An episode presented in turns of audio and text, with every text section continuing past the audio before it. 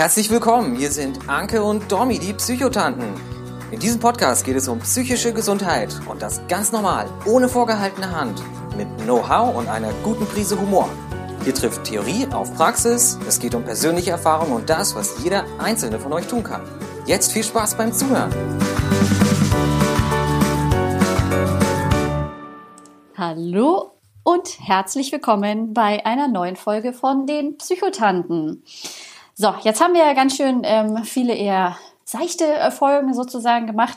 Heute gehen wir inhaltlich mal ein bisschen tiefer mit euch. Und zwar werden wir in den nächsten Folgen mit euch die Störungen besprechen, die wir beide aus dem eigenen Erleben kennen. Also Borderline, Abhängigkeit, Depression, Essstörung.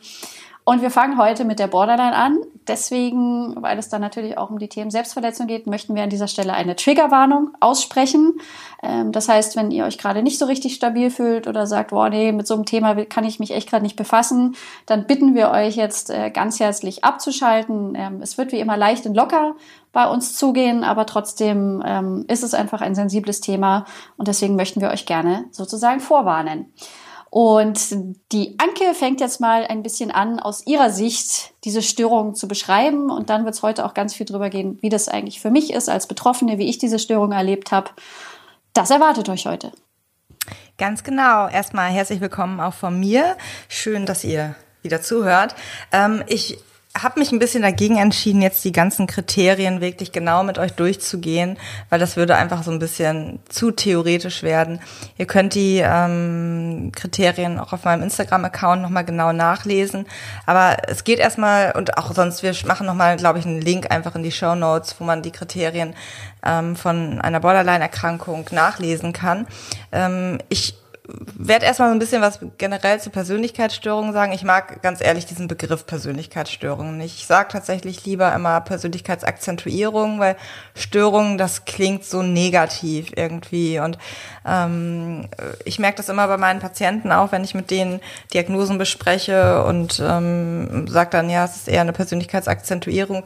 Die kommen da irgendwie immer besser mit klar und finden das irgendwie auch angenehmer.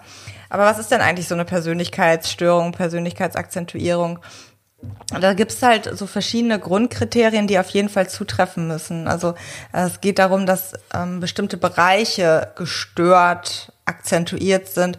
Äh, da geht's dann um die Kognition, um die Affektivität, also so die Gefühls das Gefühlserleben, die Impulskontrolle und auch den Umgang zwischen den Menschen, also in Beziehungen.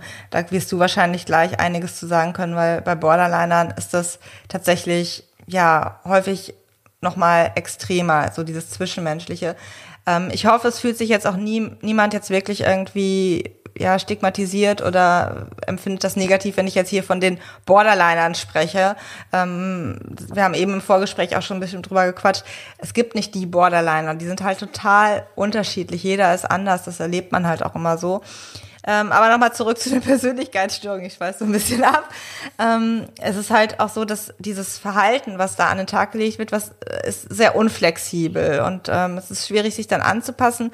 Und etwas, was ich immer ganz, ganz wichtig finde, das was war vor kurzem auch noch immer in der Diskussion, äh, wann, kann eine, wann kann eine Persönlichkeitsstörung diagnostiziert werden?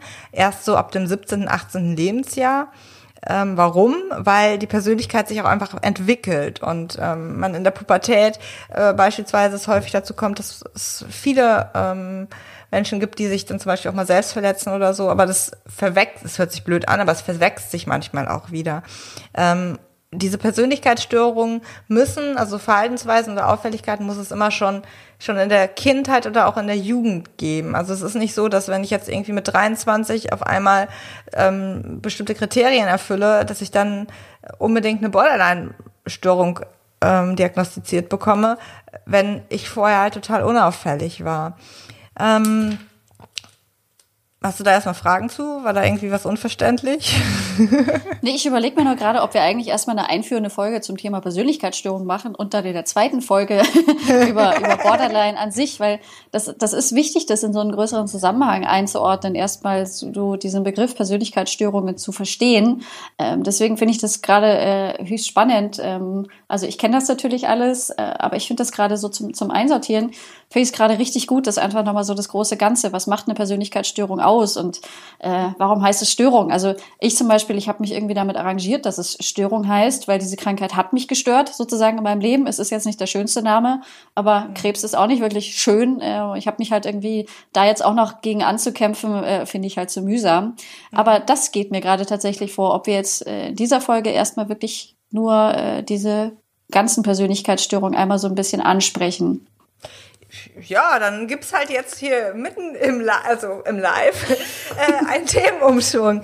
Ähm, können wir auch machen. Also ähm, was, was mir da jetzt gerade nochmal eingefallen ist, was auch noch so ein Grundkriterium ist, ist dieses, äh, entweder gibt es einen persönlichen Leidensdruck, also dass man selber irgendwie leidet oder das Umfeld leidet. Also wenn wir jetzt zum Beispiel an die narzisstische Persönlichkeitsstörung denken, ähm, der Narzisst, ohne das jetzt wieder irgendwie pauschalisieren zu wollen, der leidet nicht wirklich häufig, ne? Also zumindest in seinen Phasen, in denen er sein Selbstwert irgendwie gesteigert ist. Wenn er in Phasen ist, in denen er sehr, sehr selbstunsicher ist. Ähm, also Narzisst, der ähm, sein, der, der wirkt nach außen immer schön und, und stark und unantastbar, aber innen drin ist er häufig sehr, sehr unsicher und überspielt das halt. Und ähm, oft leidet das Umfeld viel, viel mehr unter so jemandem. Ne? Ähm, meiner Borderline ja? Wie findest du dieses, äh, dieses Ferndiagnostizieren? Also gerade für den Narzissmus wird ja immer wieder der Herr äh, Donald Trump, Trump ähm, ja. so als klassischer Narzisst. Ähm, wie findest du das? Was sagst du dazu? Ich halte davon gar nichts, weil ähm, also ich halte ja eh von Ferndiagnosen nichts. Ähm, ich bekomme ja ganz oft auf Instagram irgendwie, ja, ich habe das und das und das und das. Welche Diagnose habe ich denn wohl? Tut mir leid, sage ich nicht zu. Ich kenne dich nicht und also ich kenne auch Trump nicht. Ich kann nicht sagen, ob er eine Persönlichkeitsstörung hat oder ob er einfach ja, ob, also äh, da, da müssen ja bestimmte Kriterien zutreffen. Wir wissen nicht, ob er in der Kindheit schon so war. Ne? Ähm, also um, eine, um die Diagnose einer Persönlichkeitsstörung zu geben, also wenn wir jetzt wirklich sagen, wir bleiben heute mal wieder so ein bisschen, also ein bisschen grober nur bei den Persönlichkeitsstörungen, ähm, um die Diagnose zu geben, finde ich, also das macht man auch nicht so einfach nach einem Gespräch oder wenn ich jetzt irgendwie äh, ein paar Artikel über eine Person in der Zeitung lese, äh, wenn ich die Diagnose vergebe, dann äh, schaue ich schon ganz genau hin, habe da viele Sitzungen mit dem Patienten, bespreche die Lebensgeschichte. Ähm, meine Patienten bekommen auch am Anfang der Therapie immer einen ausführlichen Fragebogen, wo auch ganz viel zur Geschichte drin steht, zu Beziehungen, zu ähm, zum, zur Familiengeschichte. Wie sind auch, was haben die Eltern für eine Geschichte und wie waren die Kinder in der Kindheit? Gab es da schon Auffälligkeiten? Und daran kann man halt einiges schon ausmachen. Und dann fragt man noch mal viel nach. Ähm, was man auch machen kann, was zum Beispiel in Kliniken halt sehr viel gemacht wird, ist dann wirklich eine ausführliche ähm, Diagnostik, zum Beispiel mit dem Skit 2. Das ist so ein ähm, ausführliches Interview ein standardisiertes, wo ich wirklich genau mir die, die Fragen stehen, die ich fragen muss, wortwörtlich, damit das halt auch alles wirklich valide ist. Ähm, und es, ja, also um die Diagnose wirklich zu geben, muss schon, müssen sehr viele Informationen vorliegen. Und äh, ich glaube, von Trump hat niemand von uns so viele Informationen, um ihm da wirklich eine Diagnose geben zu können. Ja, finde ich sehr gut, dass du dich da, da so zurückhältst. Also ich meine, dieses klassische narzisstische Bild, ja, dem entspricht er zum Teil. Ähm, deswegen kann man sagen, der neigt da schon irgendwie in die Richtung. Ja. Aber ich finde jetzt irgendwie zu sagen, nein, nein, ganz klar, das ist eine narzisstische Störung, das finde ich halt immer das Gefährliche und das macht das auch irgendwie so ein bisschen zu leicht. Aber was gibt's denn noch so außer Narzissmus und mhm. Borderline? Da, da, da fällt mir noch was anderes zu ein. Also ähm, ich erlebe das auch häufig auf Instagram, dass die Leute sagen, boah, der ist ja jetzt so selbstverliebt und also und oh, die Person ist ja voll voll narzisstisch. So, ähm, man sieht ja immer nur einen Teil einer Person. Oder jetzt, wenn jemand sich selbst verletzt, ja, der hat direkt Borderline. Nee, es gibt auch andere Diagnosen, bei denen man ähm, ja sich selbst verletzt. So, nicht, nicht jeder, der ritzt, hat Borderline. Ne?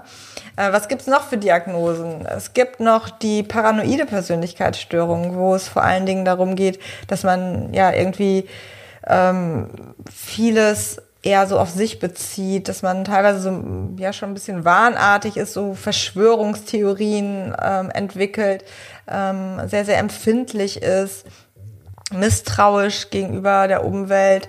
Ähm, das sind so Sachen, die, die, die jemand hat, der eine paranoide Persönlichkeitsstörung oder Akzentuierung äh, diagnostiziert bekommt. Es gibt die schizoide Persönlichkeitsstörung, da kann ich tatsächlich so aus dem Kopf gar nicht so viel zu sagen. Die ist mir jetzt bisher auch noch nicht so begegnet, aber da geht's vor allen Dingen auch so um darum, dass die Personen die, die Emotionen oder Gefühle nicht so wahrnehmen können. Also wenig macht irgendwie Freude oder ähm, die sind eher kühl und distanziert, haben auch nicht so das Interesse irgendwie an, an sexuellen Erfahrungen mit anderen Menschen. Ähm, dann gibt's die dissoziale Persönlichkeitsstörung. Das sind dann eher so die Menschen, die ja soziale Verpflichtungen irgendwie missachten, ein bisschen herzlos wirken, verantwortungslos handeln und ähm, ja auch denen, denen es schwerfällt, dann so Beziehungen einzugehen. Und dann gibt's natürlich die emotional instabile Persönlichkeitsstörung, wo dann die Borderline-Erkrankung drunter fällt. Ne? Und man unterscheidet bei der emotional instabilen Persönlichkeitsstörung nochmal zwischen dem impulsiven Typ und dem Borderline-Typ. Also der impulsive Typ, der ähm, ist dann zum Beispiel, äh, also der handelt oft so ohne Berücksichtigung von Konsequenzen, der streitet sich oft oder ist in Konflikten ähm, sehr, sehr impulsiv, neigt dann auch zu, zu Wut oder Gewalt und hat Schwierigkeiten, wenn bestimmte Handlungen nicht so direkt belohnt werden. Also die, die sind dann schnell frustriert und können irgendwie auch nicht so dabei bleiben und denken dann oft, oh, habe ich irgendwie jetzt nicht so den Ehrgeiz, obwohl es dann eher so ein, so ein Symptom der Persönlichkeitsstörung ist. Und ähm, oft sind sie dann auch sehr, sehr launisch. Und das ist so dann dieser impulsive Typ. Und zum Borderline-Typ, das ist der, der eigentlich so in aller Munde ist, ähm, da kommen dann noch so ein paar Kriterien dazu. Das sind dann so ähm, Störungen oder Unsicherheiten im Selbstbild. Ähm, die innere Präferenz wird dann in Frage gestellt. Äh, es kommt häufig zu sehr intensiven, aber auch instabilen Beziehungen, wo die Leute dann ja oft von einer Beziehung auch in die nächste springen. Die sind dann ganz intensiv und dann gibt's wieder ein dramatisches Ende. Das ist häufig, also erlebt man häufig so. Ähm, oft ist auch ein unendliches Bemühen da, nicht verlassen zu werden. Und wenn sie sich, wenn, wenn die Person dann verlassen wird, kommt es häufig dann zu, äh, zu dem Symptom der, der Selbstschädigung. Also da fällt dann zum Beispiel das Ritzen runter. Aber unter selbstverletzendem Verhalten, da fällt auch ähm, ungeschützter Geschlechtsverkehr, Essstörungen fallen tatsächlich auch darunter, aggressives und rücksichtsloses Autofahren, ähm, Haare ausreißen, sich kratzen. Da gibt es halt ganz, ganz viele äh, bestimmte ja Verhaltensweisen. Manche sagen auch Tätowieren, Piercings würde darunter fallen. Das finde ich immer so ein bisschen, weiß ich nicht. Ich weiß nicht, wie ist deine Meinung dazu? Naja, ich weiß, dass es Betroffene gibt, die, die neigen dann dazu, dass wirklich so impulsiv und auch so ein bisschen, ah, dann tut's wenigstens kurz weh ähm, und dafür kriege ich aber nicht so einen Ärger. Ich weiß, mhm. dass das vereinzelt schon vorkommt, aber also bei mir, ich bin auch gepierst und tätowiert und es hatte nichts mit irgendwelchen Impulsen oder nichts mit irgendwie, ah, ich möchte jetzt diesen Schmerz davon spüren. Mhm. Ähm, also da spreche ich, glaube ich, auch wieder für ganz viele Betroffene. Äh, ja, das gibt es in Einzelfällen, ähm, aber aber man kann es nicht zusammenfassen, ne? Also genau. das, das habe ich ja eben auch schon gesagt, das finde ich halt ganz, ganz wichtig, das nochmal zu sagen, es gibt nicht den Borderliner, es gibt die, die wirklich manipulieren und, und ähm, auch einen als Therapeuten sehr, sehr fordern, aber es gibt auch die super angepassten, die überhaupt nicht auffällig sind. Und äh, das, das ist mir nochmal ganz wichtig, dass das jetzt hier auch nicht so stigmatisierend rüberkommt oder, oder bös gemeint. Es, ist, es gibt nicht das Bild. Es gibt die, die sich wirklich ähm, also ich, ich hatte mal eine Patientin, die hat mich wirklich regelmäßig am Wochenende nachts um drei angerufen, weil es ihr dann gerade schlecht ging, ähm, wo ich mir gedacht habe, ja, also ähm, diese, meine Nummer gibt es dafür, um, um sich zu melden in Notfällen, aber nicht regelmäßig und dann durchgängig und immer wieder. Ähm, also das, das, da bringt einen schon irgendwie an die Grenzen, aber es ist auch, finde ich, ein, ein häufig schönes und ein spannendes Arbeiten. Äh, ich komme jetzt aber so ein bisschen ab. ähm, das war so, also das sind so die Kriterien, die dann zur, zur Borderline-Erkrankung dazugehören.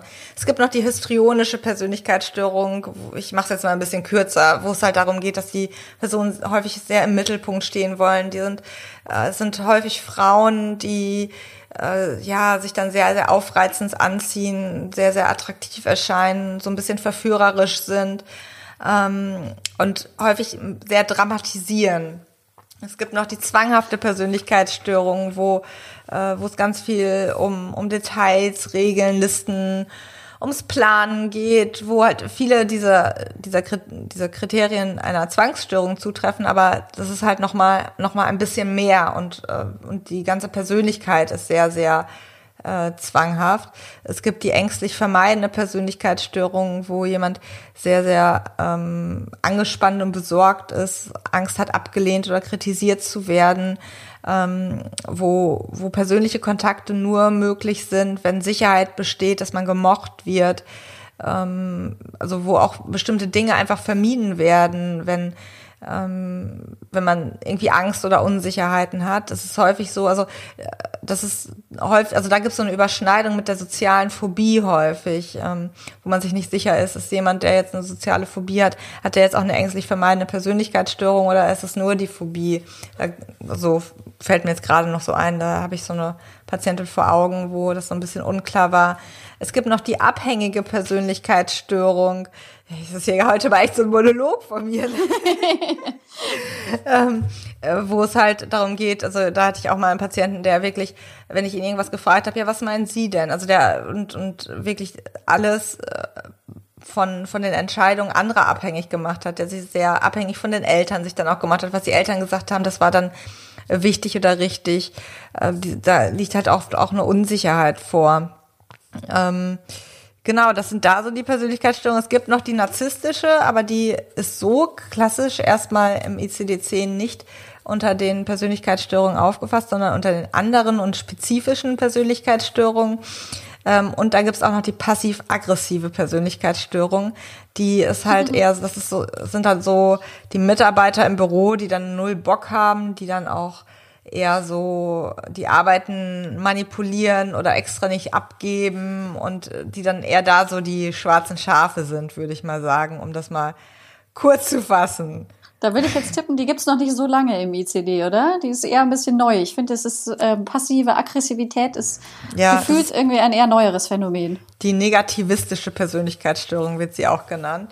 Ähm, also wie ihr hört, da gibt es echt eine Menge und eine davon ist halt die Borderline-Erkrankung, um die es heute eigentlich gehen sollte und äh, über die Dominique ganz viel erzählen kann. Genau, ich wollte jetzt eigentlich noch mal so ganz kurz äh, so zu der Häufigkeit von Persönlichkeitsstörungen, ähm, weil ich meine, viele von den Begriffen habt ihr vielleicht schon mal, gerade wenn ihr irgendwas mit dem Thema zu tun habt, habt ihr das schon mal irgendwie gehört, ähm, aber es kommt einem trotzdem manchmal so vor, als wäre das irgendwie total selten alles. Ähm, und Studien zur Persönlichkeitsstörung, wie häufig das wirklich ist, das ist gar nicht so einfach, weil wir haben es jetzt gerade schon gehört, es ist oft ziemlich schwer zu diagnostizieren. Und es ist auch meistens ähm, nicht die einzige Erkrankung. Also da gibt es ja den Begriff Komorbiditäten, ähm, dass so mehrere Störungen gleichzeitig vorliegen, dass sich dann jemand äh, zum Beispiel mit einer, äh, mit einer Persönlichkeitsstörung eigentlich wegen der Depression sozusagen in Behandlung begibt und dann wird die äh, Persönlichkeitsstörung vielleicht gar nicht wirklich behandelt und wird aber dadurch auch schon besser. Also das ist nicht so einfach, deswegen klaffen die Studien da auch recht weit auseinander. Und äh, die sind so zwischen 8 und 15 Prozent. Und äh, es gibt so Experten, die haben halt jetzt irgendwie gesagt, na ja, wir pendeln uns mal sozusagen in der Mitte ein ähm, und dann haben dann den Wert von 10 Prozent der Deutschen äh, sozusagen festgelegt. Äh, das heißt, einer von zehn Deutschen äh, hatte statistisch gesehen eine dieser ganzen Persönlichkeitsstörungen. Und das finde ich gar nicht so wenig. Äh, das Gute aber ist, ähm, äh, viele von den Störungen sind recht gut behandelbar und vor allem die Borderline ist wahnsinnig gut behandelbar. Da sitzt ja. hier auch quasi in euren Ohren ein sehr, sehr gutes Beispiel dafür, wie gut die behandelbar ist. Äh, das nur mal so zu, zum Einordnen und dann würde ich sagen, äh, in der nächsten Folge Nee, ich möchte, noch, oder? Ich, ich, möchte noch was anderes sagen. Äh, da wir halt hier so ungeplant waren, konnten wir uns vorher nicht abschreien. Wie behandelt man sowas? Ne? Also da würde ich vielleicht noch mal kurz was zu sagen, dass es da vor allen Dingen darum geht, dass es äh, in der Behandlung, äh, wenn man mit Persönlichkeitsstörungen, also mit Patienten, die äh, so eine Diagnose haben, arbeitet vor allen Dingen um die therapeutische Beziehung geht, dass es da darum geht, nachzureifen, neue Erfahrungen zu machen, dass man, wenn man sich mal scheiße verhält, nicht direkt verlassen wird, dass, wenn man sich doof verhält, nicht direkt die Therapie beendet wird. Ähm, und einfach so ein neues Gefühl von Sicherheit auch zu bekommen, weil die Persönlichkeitsstörungen entwickeln sich halt häufig in der Kindheit und Jugend, weil es da meistens irgendwelche Defizite gibt, weil, weil da Beziehungen gestört werden und ähm, da ist das eigentlich so ein ganz, ganz wertvoller und wichtiger Teil in der Therapie, ähm, da neue Erfahrungen zu machen. Dann gibt's natürlich so bestimmte Therapiemodule, wie jetzt zum Beispiel bei der emotional instabilen Persönlichkeitsstörung, also der, wo Borderline zugehört, die DBT-Behandlung zum Beispiel, wo es dann viel um Skills und solche Sachen geht.